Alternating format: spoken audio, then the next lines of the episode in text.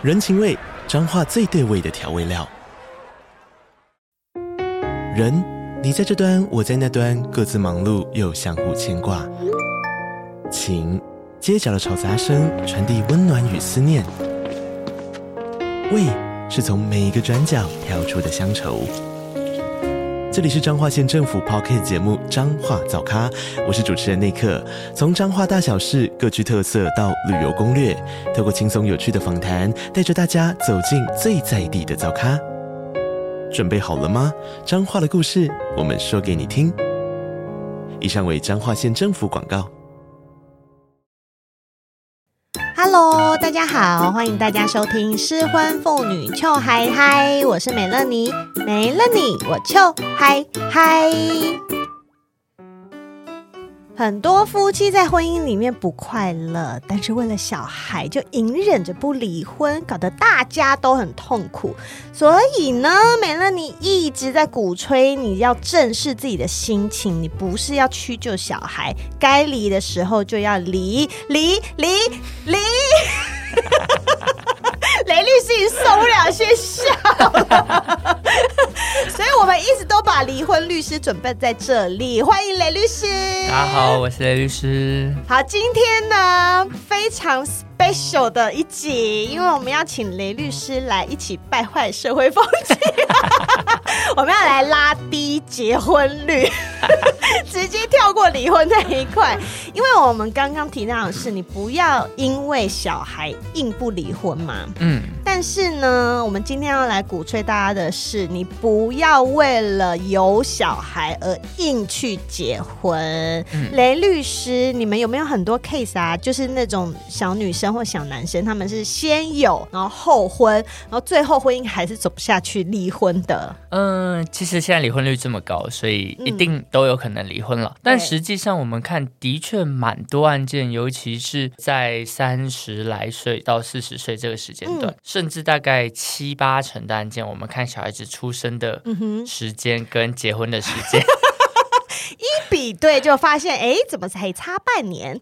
大部分都是先有后婚。我讲真实的情况，嗯、就是其实比例非常非常的高。不管、嗯、不管到最后，他他实际是不是跟离婚有关系？嗯、但先有后婚现在是呃很常很常很常见的一个发生的事情了。嗯、好，我们现在就要来讲古喽。就为什么很多人会有一个观念是说，你有了小孩，你就要结婚嘛？那就是老一辈的人呢。嗯，他们就是很父权，他们就觉得说，我们男生可以跟很多女儿发生关系，因为以前是帝王时代。但是你女生不行，你要守节操，你一辈子只能有一个男人，而且你还不可以有婚前性行为。所以，如果一旦今天这个女生她没有结婚而怀孕了，大家就会说你这个荡妇，你怎么还没有结婚，你就可以跟人家发生关系？然后，所以在这种情况之下，双方家人就会给这对男。男女 就给这些男女压力嘛，就是说，那男生这边可能就会说，我要对这个女生负责任，我要把她娶回家。然后女生也就会说，啊，我这样都是一个不纯洁的人了，我这辈子就只能给你了。所以我觉得就是这样子衍生下来说，好像你们有了小孩，你就一定要结婚，才是一件把错的事情变成对的事情的这种概念。嗯。但是，其实不用啊，哈。好，我这边呢，我企图想要在网络上面找一些资料，但是我找不太到，因为基本上没有人在做这种调查。好，所以呢，我看到一个在二零零九年，竟然有一间公司叫做“先有后婚 .com”。我我在查的时候，我都想说这到底是不是虚构的。好，这间公司他说他曾经对先有后婚的一千个人做市场调查，发现有百百分之四十四。的人，嗯、他们在结婚五年内就离婚了。嗯，可是其实官方没有这种数字啦，这种就是先有后婚打卡 提供的。那嗯，其实我们不太清楚二零二二年这个比例变成怎么样，但是推估应该是更高嘛。嗯，一定的啊，毕竟现在离婚人都越来越多了。对，那既然如此，为什么为什么你们一开始要结婚呢？那可能有一种说法，因为说。样子我们的小孩才有一个家呀，他才有爸爸呀。你这样不就又流于俗套，跟叫人家不要离婚是一样的吗？所以雷律师，嗯，如果我今天有了小孩，你不娶我，难道他就没有爸爸了吗？先讲，就是结婚这件事，绝对不要为了小朋友了，就跟离婚也不要推给小朋友了。啊、就是你们合适或不合适嘛，嗯、你们合适想清楚了就好好在一起嘛，嗯、想清楚了就赶快分开嘛。对，啊、对，跟小朋友没关系，嗯、不用把这样的责任要挂到小朋友身上了。真的，对，但就再往后讲，并不是你们两个没有透过婚姻这个阶段，没有透过婚姻这个方式，就没有办法让这个小孩能得到双方的照顾了。对，其实法律上有很多的制度跟方法，嗯、让即便不是在婚姻中出生的小孩，得到跟婚姻中的小孩一模一样的地位跟被照顾抚养的位置的做法。对啊，对，就像我刚刚讲的，人家就是说啊，你有小孩了，那要不要赶快结婚？就是 why？嗯，就是你不赶快结，他就没有爸爸呀？why？就是一样啊，这爸爸又没有死，或者是说你今天遇到的是一个渣男，嗯、他就售后不理这种，嗯、他就真的就是会没有爸爸，那你也更不用去考虑说结婚这件事情了。本来就有一部分的呃未婚的单亲妈妈就是这种状况，但我们现在要讲的也不是那一种说哦，我们已经有以结婚为前提在交往，然后可能好多年了，嗯、然后我们也来试试看要不要怀孕的那一种，嗯、那一种反正你们怀孕了，你们就去结，尽管结。嗯 我就说，可是你们才刚开始在一起两三个月，然后还不熟，嗯、然后但是你知道，又整天就是很 horny 哦，我好爱你，你好爱我，反正整天就在打炮，热恋期就这样嘛。然后哎，不小心中了，然后就会想说啊，要要不要结？要不要结？我跟你们说不要。那我们就请雷律师来跟大家介绍一下。嗯。嗯，如果今天呢，就是有一些长辈们或者是妈妈自己，就会很担心说，那我今天如果不结婚，这个小孩会不会有任何的法律上面的权益会受损？因为妈妈没问题嘛，她是从妈妈的肚子里面生出来的，所以妈妈一定没有问题。嗯、那如果今天说这个男生他想要当小孩的爸爸，是困难的吗？其实法律上有他一定的途径了。嗯，第一个就是双方都同意，就是要去认领这个小朋友嘛那就最简单，你把认领文件都填一填，双方同意去认领。嗯，那这个小朋友在被你认领以后，即便你跟太太没有结婚，嗯、那也不是太太，你跟女朋友没有结婚，嗯、那你认领了这个小朋友，他就是非婚生子女。但因为他不是结婚中生下来的子女嘛，嗯、但经过认领，他的权利是完全等同于婚生子女的。嗯哼嗯哼，所以最简单方法就是双方都同意，双方填好资料去认领，这件事就结了，你就一样是这个小孩子的爸爸，然后一样有抚养的义务。Okay 这小孩子就跟你在其他婚姻里面生下来的小孩子有一模一样的权利跟义务。OK，、就是、那这个需要滴血。认亲吗？就我们去区公所的时候，要不要把两滴血放在那个碗里面，看他们有没有融在一起？不用，不用，不用。现在连 DNA 检验都不是，就是这个一般认领一定要去跑的程序。哦，只要是我今天去，然后就说我是这小孩的爸爸，我要认认领。这个小孩的生母也同意。哦，OK，只要三个人在现场，对，就可以就可以完成认领的程序。哦，当然有一些资料文件要准备了。OK，OK，OK，比如说在哪边发生的性行为，应该不用这个，应该不用这个。不要那么细哦。对对对对。OK OK。但是你要证明你是他的生父吗？对对哦，那但是你要证明的话，必须也是要提供一些对啊 DNA 检验。嗯，现在好像没有要求 DNA 检验，就主要是生母也认这件事了。哦。生母跟你同时都认这件事，而不是你单方认这件事。哎，那这样子，如果这个女生她在某一个期间跟很多个男生发生就有人去认了吗？然后只有这个冤大头来认的话，其实也就 OK，是不是？这个程序也是可以做。程序的过程不会做 DNA 检验，但未来比如说真正那个爸爸想出来说，哎、嗯，这是我的，不是你的，或者是这小孩发现了，哎，你执法我卷发不太一样，他们都有。我的眼睛是蓝的，你是黑的，对对对，甚至我皮肤 颜色都不一样，这么大破绽。如果发现不对的时候，有一个婚生否认诉讼，就可以再透过诉讼把这个认领解决掉。啊、大概会是这个程序。Okay, okay, 但是在一开始的程序，其实它没有那么的复杂，对，只要三个人到场就可以完成了。是。那请问，一旦这个爸爸他认领小孩之后，嗯，这小孩他就是完全爸爸要完全负起抚养责任，对对对，就跟在婚姻中生的小孩一模一样，所有的责任都是一样的。OK，但是因为他们毕竟爸爸妈妈没有婚姻关系呀、啊，嗯、那需不需要像离婚的时候一样，要写好什么探视条件呢、啊？如果双方没有住在一起的话啦，嗯嗯、因为住在一起，如果他们是比如说感情很好的男女朋友，他们想说、嗯、啊，那我们先不用结婚，我们一样可以当爸爸妈妈。嗯、住在一起，那他们其实就是像是一个家庭的感觉。那如果他们是决定还是要各自有各自的生活，但是他们会一起照顾这个小孩的话，嗯、需不需要也要写探视条件啊？嗯，我都写清楚，都还是要，是不是？就比如说一到四住在我这边，那五六日住在你那边，嗯、这样。然后我需要一个月给多少的抚养费，在每月几号汇，然后有什么其他费用支出怎么分担，写清楚，我觉得都还是一个蛮好的方式。哦，所以其实就是跟离婚以后，嗯，你怎么样对小孩，嗯，就是一样的嘛。就是其实不一定离婚，分居也一样啊。嗯、就是基本上就是父母不住在一起的时候，嗯，对小孩的照顾方式跟费用分担，我建议是都写清楚。那监护权呢？嗯，监护权也原则上是一样，就是要么就是如果我也是认领了这个小孩，那我跟你就都是小孩的父亲母亲嘛。嗯，那监护权基本上原则就是我们在没有谈。就共同监护嘛，嗯，那也可以去谈单独监护，有你单独，有我单独，也都可以谈成。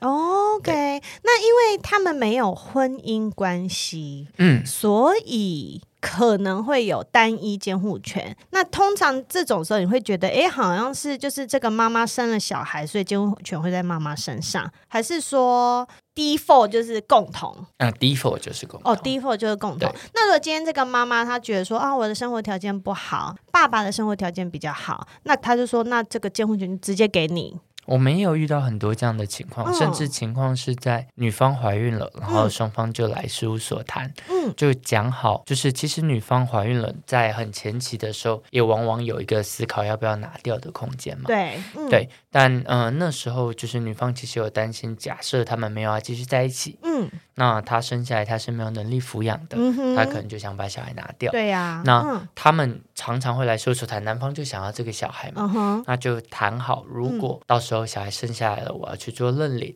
嗯、认领了以后，那抚养权呃监护权会在我这边，嗯、那你这边不用付抚养费，但你可以怎么样的情况来探视？哦，其实也常常见这样的情况会事先约定好，所以只要办了认领以后，也可以是由认领一方单方是监护权人。OK OK OK，、嗯、所以。其实都还是可以弹性灵活的，对对对，双方去沟通好、协调好就好了。哎、那姓呢？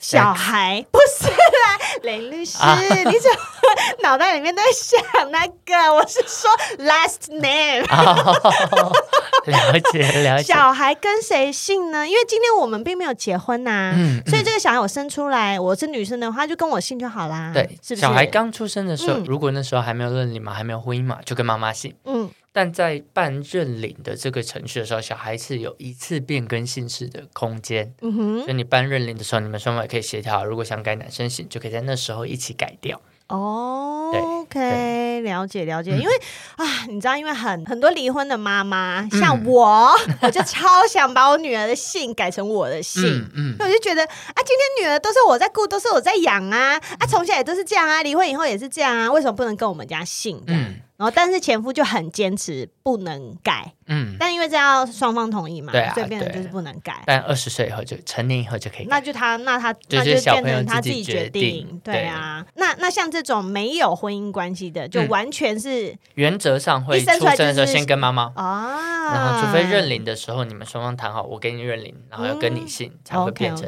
要不然就是继续跟我妈妈的。哦，你们就找同姓的啦，找同姓的生啊，都姓陈，都 姓对啊，都姓黄。都姓王就好啦，就没有这个问题了。对，那因为刚刚呃雷律师就有讲到说，这个小孩只要是认领的，他所有的，嗯、比如说他要被抚养，然后被监护等等，嗯、他的所有的权利都是一样的。嗯、那所以像财产继承也是一样喽，也是一样的。他是非婚生子女，只要经过认领的程序，嗯、他能继承的条件跟婚生子女一模一样。那债务呢？呃，先讲继承的条件一模一样，嗯、就是这样。比如说，呃，这个这个爸爸吧，嗯、他在有一段婚姻，那婚姻里面有一个小孩 A，、嗯、然后有一段没有婚姻，但他认了一个小孩 B。OK，那这两个小孩就都是他的继承人。所以原则上，他剩一亿就一个人分五千万，都一样，没有谁多谁少的这个状况。Oh, OK，但债务的部分，实际上现在不管是不是婚生或非婚生子女，或任何其他的继承人，现在台湾的法规基本就是盖过限定继承，嗯、意思就是爸爸剩一千万的财产，但有一亿的债务，嗯，那只要拿这一千万财产去把债务还完就好了，剩下的你就不用负担了。哦，所以你继承的程序只要你按程序去申报，嗯、你最多就没有拿。拿到钱了，就是赔完就拿他财产赔完就算了。那如果拿他财产去还债务，还完有剩下的，你们就可以分继承。哦，了解。嗯嗯、那但是我记得之前我们有提醒，就是妈妈们，就是如果你是单亲妈妈，然后那个爸爸老早就跑掉了，嗯、然后都没有来理小孩，然后那个小孩到十八岁的时候，要记得带他去什么抛弃哦，是免除抚养义务。哦，抚养义务不是挂掉以后，是在就是他老了，然后还活着，然后没有办法自己生活，可能国家就养他。Okay. 但国家会觉得这段费用应该由他的抚养义务人来负担。OK，就会找到你这个小朋友来负担。哦，但如果他从来都没照顾你，然后现在你要负担这个费用，也很、嗯、很不开心嘛。对呀、啊，所以你就要去另外做一个诉讼，请求免除这个义务。哦，OK OK，所以跟债务是两回事，一个是爸爸的债务，对对，一个是国家的债务。对对，一个是爸爸生前发生的这些费用，啊、一个是爸爸挂掉以后留下来的债务。OK OK，、嗯、了解了解。好，那如果啊有一种状况是，嗯、我们刚刚讲的都是爸爸要认领嘛，嗯、那如果今天这个爸爸。他就不认领了，嗯、他就跑掉了。就是我们说好的山盟海誓，你都说要跟我结婚，现在我一给你看我的那个两条线，我只是要跟你说我得 COVID-19，你我 怀孕了，你就跑掉了。然后就是如果一个妈妈，她就这样把小孩生下来，嗯、然后爸爸就不见了，嗯，那这种时候要怎么办？其实有两个通气他可以吗？应该也不能通气啦，他、哦、不是刑事责任。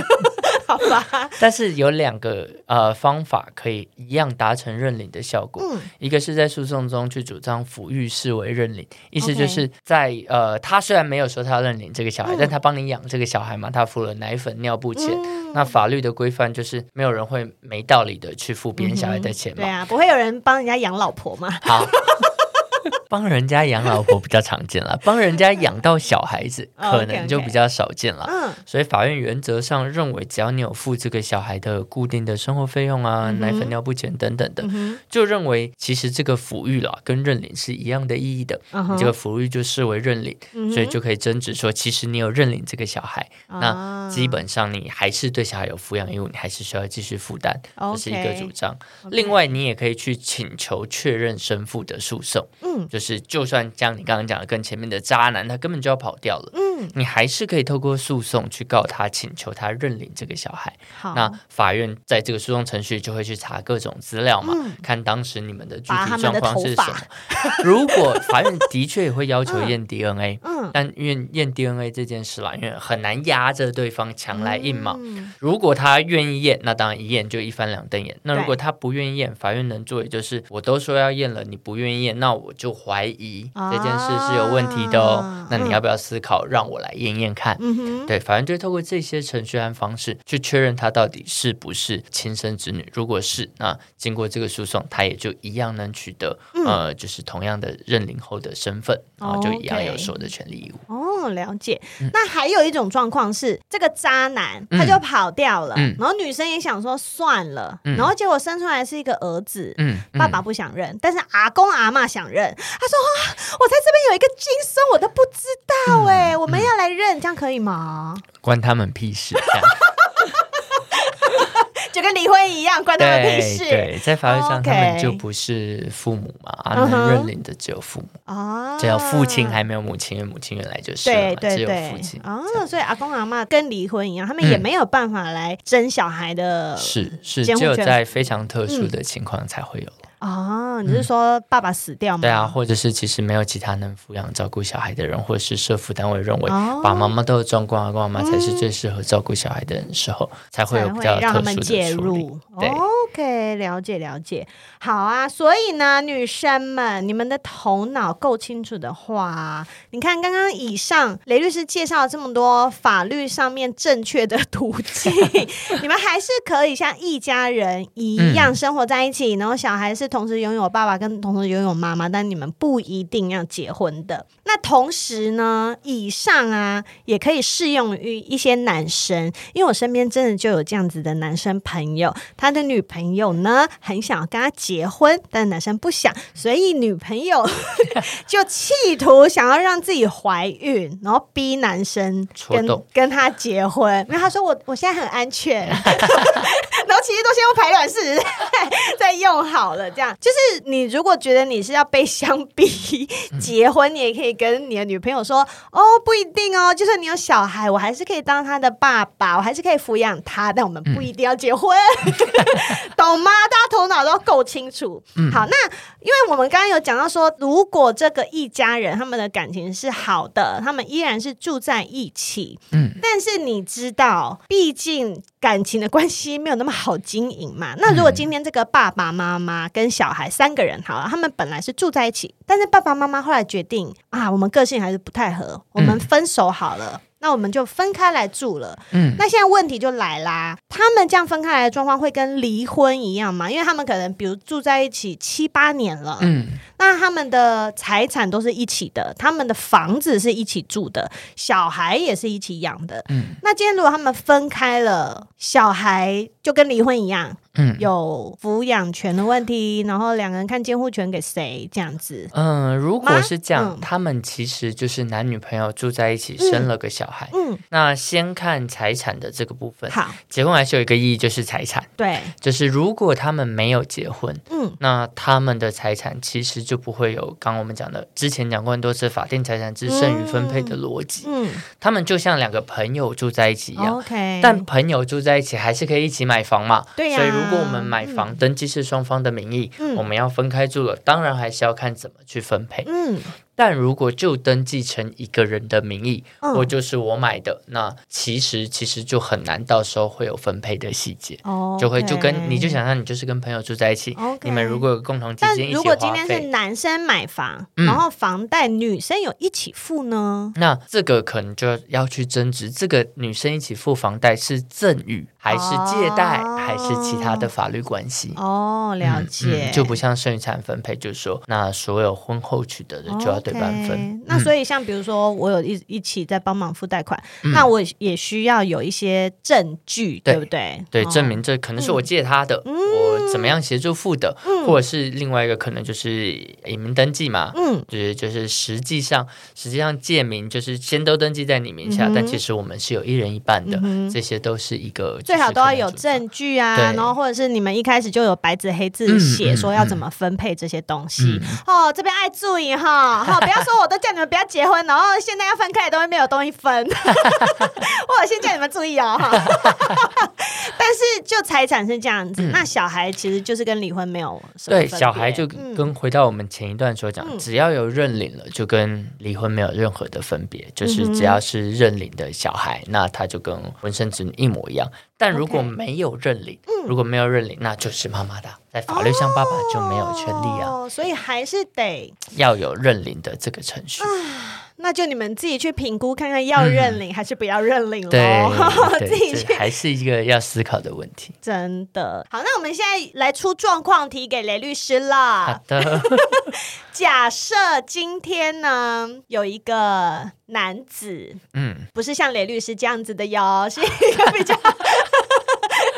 就年年轻的时候喜欢到处拈花惹草啊，嗯、有男生就是这边今天晚上跟这女生睡，然后那天跟这女生睡，这可能是二十几岁做的事情。好，那假设他今天变成三十几岁，嗯，突然继承了爸爸的事业，变成一个企业巨子，嗯，然后呢，突然来了个女生，牵着一个孩子，大概十二岁，好了。十二岁，然后就说来叫爸爸，哇，叫爸爸买台保时捷给你，爸爸很有钱。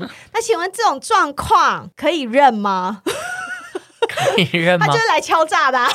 但这就是你的孩子啊！十二年前不对，十三年前那一晚你还记得吗？就是总是会有这种事发生吗？对。但你自己做过什么，你就要为这件事负责了。Uh huh. 所以，你如果当初真的做了这件事，这个小孩子就是你的孩子。那就像我们刚刚前面说的嘛，这个小孩或这个生母都可以请求生父认领的诉讼嘛，他就可以提这样的诉讼。嗯，那这样子的诉讼，如果到最后，比如说验了 DNA，发现真的是你的小孩，嗯，那法院就会判决他是你是确认生父嘛，那你就是生父。对，那你是生父，你就有抚养义务。哦，但抚养。因为其实我们之前在离婚诉讼上谈过很多嘛，嗯，法律不会让你付保时捷啦，就是付该有的抚养义务的那个状况的金额。可是车库里里面有十台耶，不可以分我一台吗？法法律的认定还是有个抚养金额在面，那当然会考量到双方的经济能力嘛。嗯，如果真的特别好，当然会可以有机会把这个金额拉上去一点点。OK，但是这个妈妈是可以跟他要求过去十二年他没付的可以的抚养费，可以，因为呃，在认领了以后。他会溯及小孩出生开始，他就是、嗯、就等同于婚生子女的那个位置了。嗯、所以过去十二年等于这个妈妈帮你出掉了这个抚养费。Okay 所以妈妈可以用不当得利的逻辑把前面十二年的要回来。Okay 还有在就是这个十二年过后，未来到成年的这一段，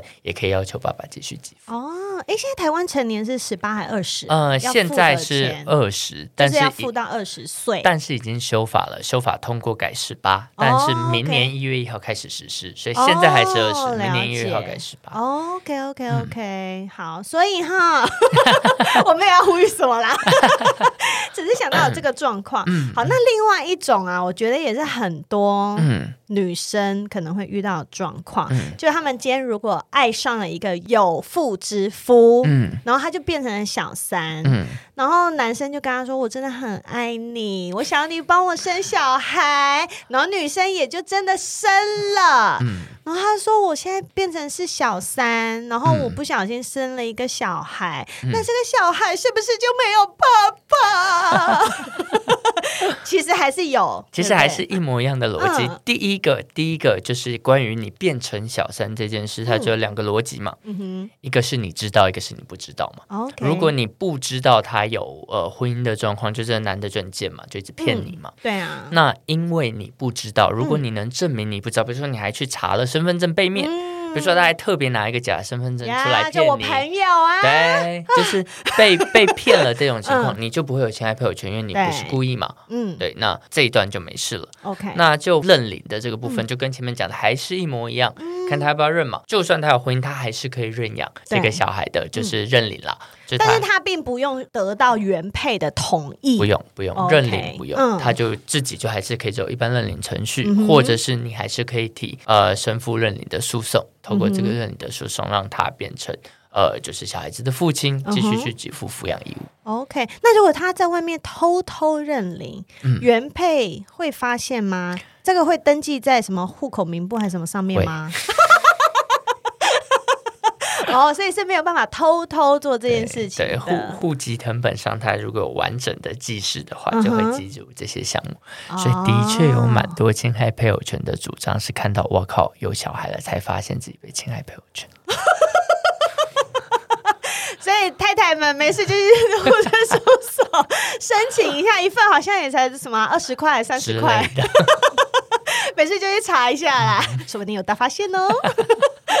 OK，那所以那如果今天这个小三他决定我就是自己养小孩，嗯，那但是你知道有的时候电视剧就这样演嘛，嗯，就是原配可能没有生小孩，嗯，但是这个小三生了小孩，嗯，然后家里面的长辈就说你赶快把他认起来，赶快把他认起来，但是妈妈不同意，嗯，他说：“我就是自己要生这小孩，我也没有要打扰你的家庭，我就要远走他乡了。嗯”那他可以拒绝吗？啊、呃，基本上就一样啊，就是假设妈妈不同意，你就一定走不了一般认领程序嘛。哦对啊，那你就变成要诉讼来请求。哦，所以爸爸硬要认，也可以去透过诉讼，说我就是硬要认这个小孩。嗯，嗯哦，OK，我以为都妈妈说了算的。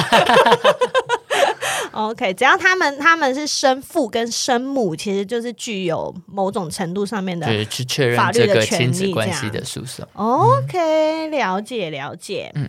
好哦，那其实我们今天讨论的啊，就刚刚说，我们不是说你想要生小孩，计划先有后婚的这件事情，我们单纯的在讲的是意外。好，那既然是意外怀孕，就代表这件事并不是你预期，也不是你想要的事情。那你们是不是就更应该要想清楚，在做这个人生重要的决定？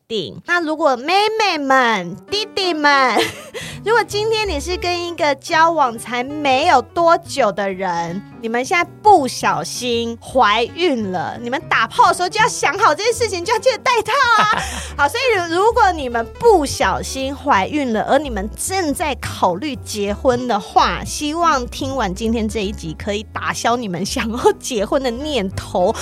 啊、雷律师，我们会不会以后一直上天堂啊？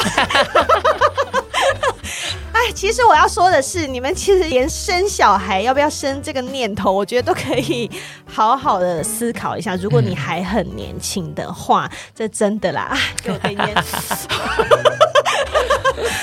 我们今天就跟大家聊到这边，谢谢雷律师为我们专业的讲解，谢谢美乐妮，谢谢大家。对，我们要天堂一起上，地狱也一起下，带坏社会风俗。如果你喜欢今天的节目，请帮我分享还有订阅好吗？然后，如果你身边有那些 一直在打炮没有戴套的热恋情侣，这一集要给他们听哈。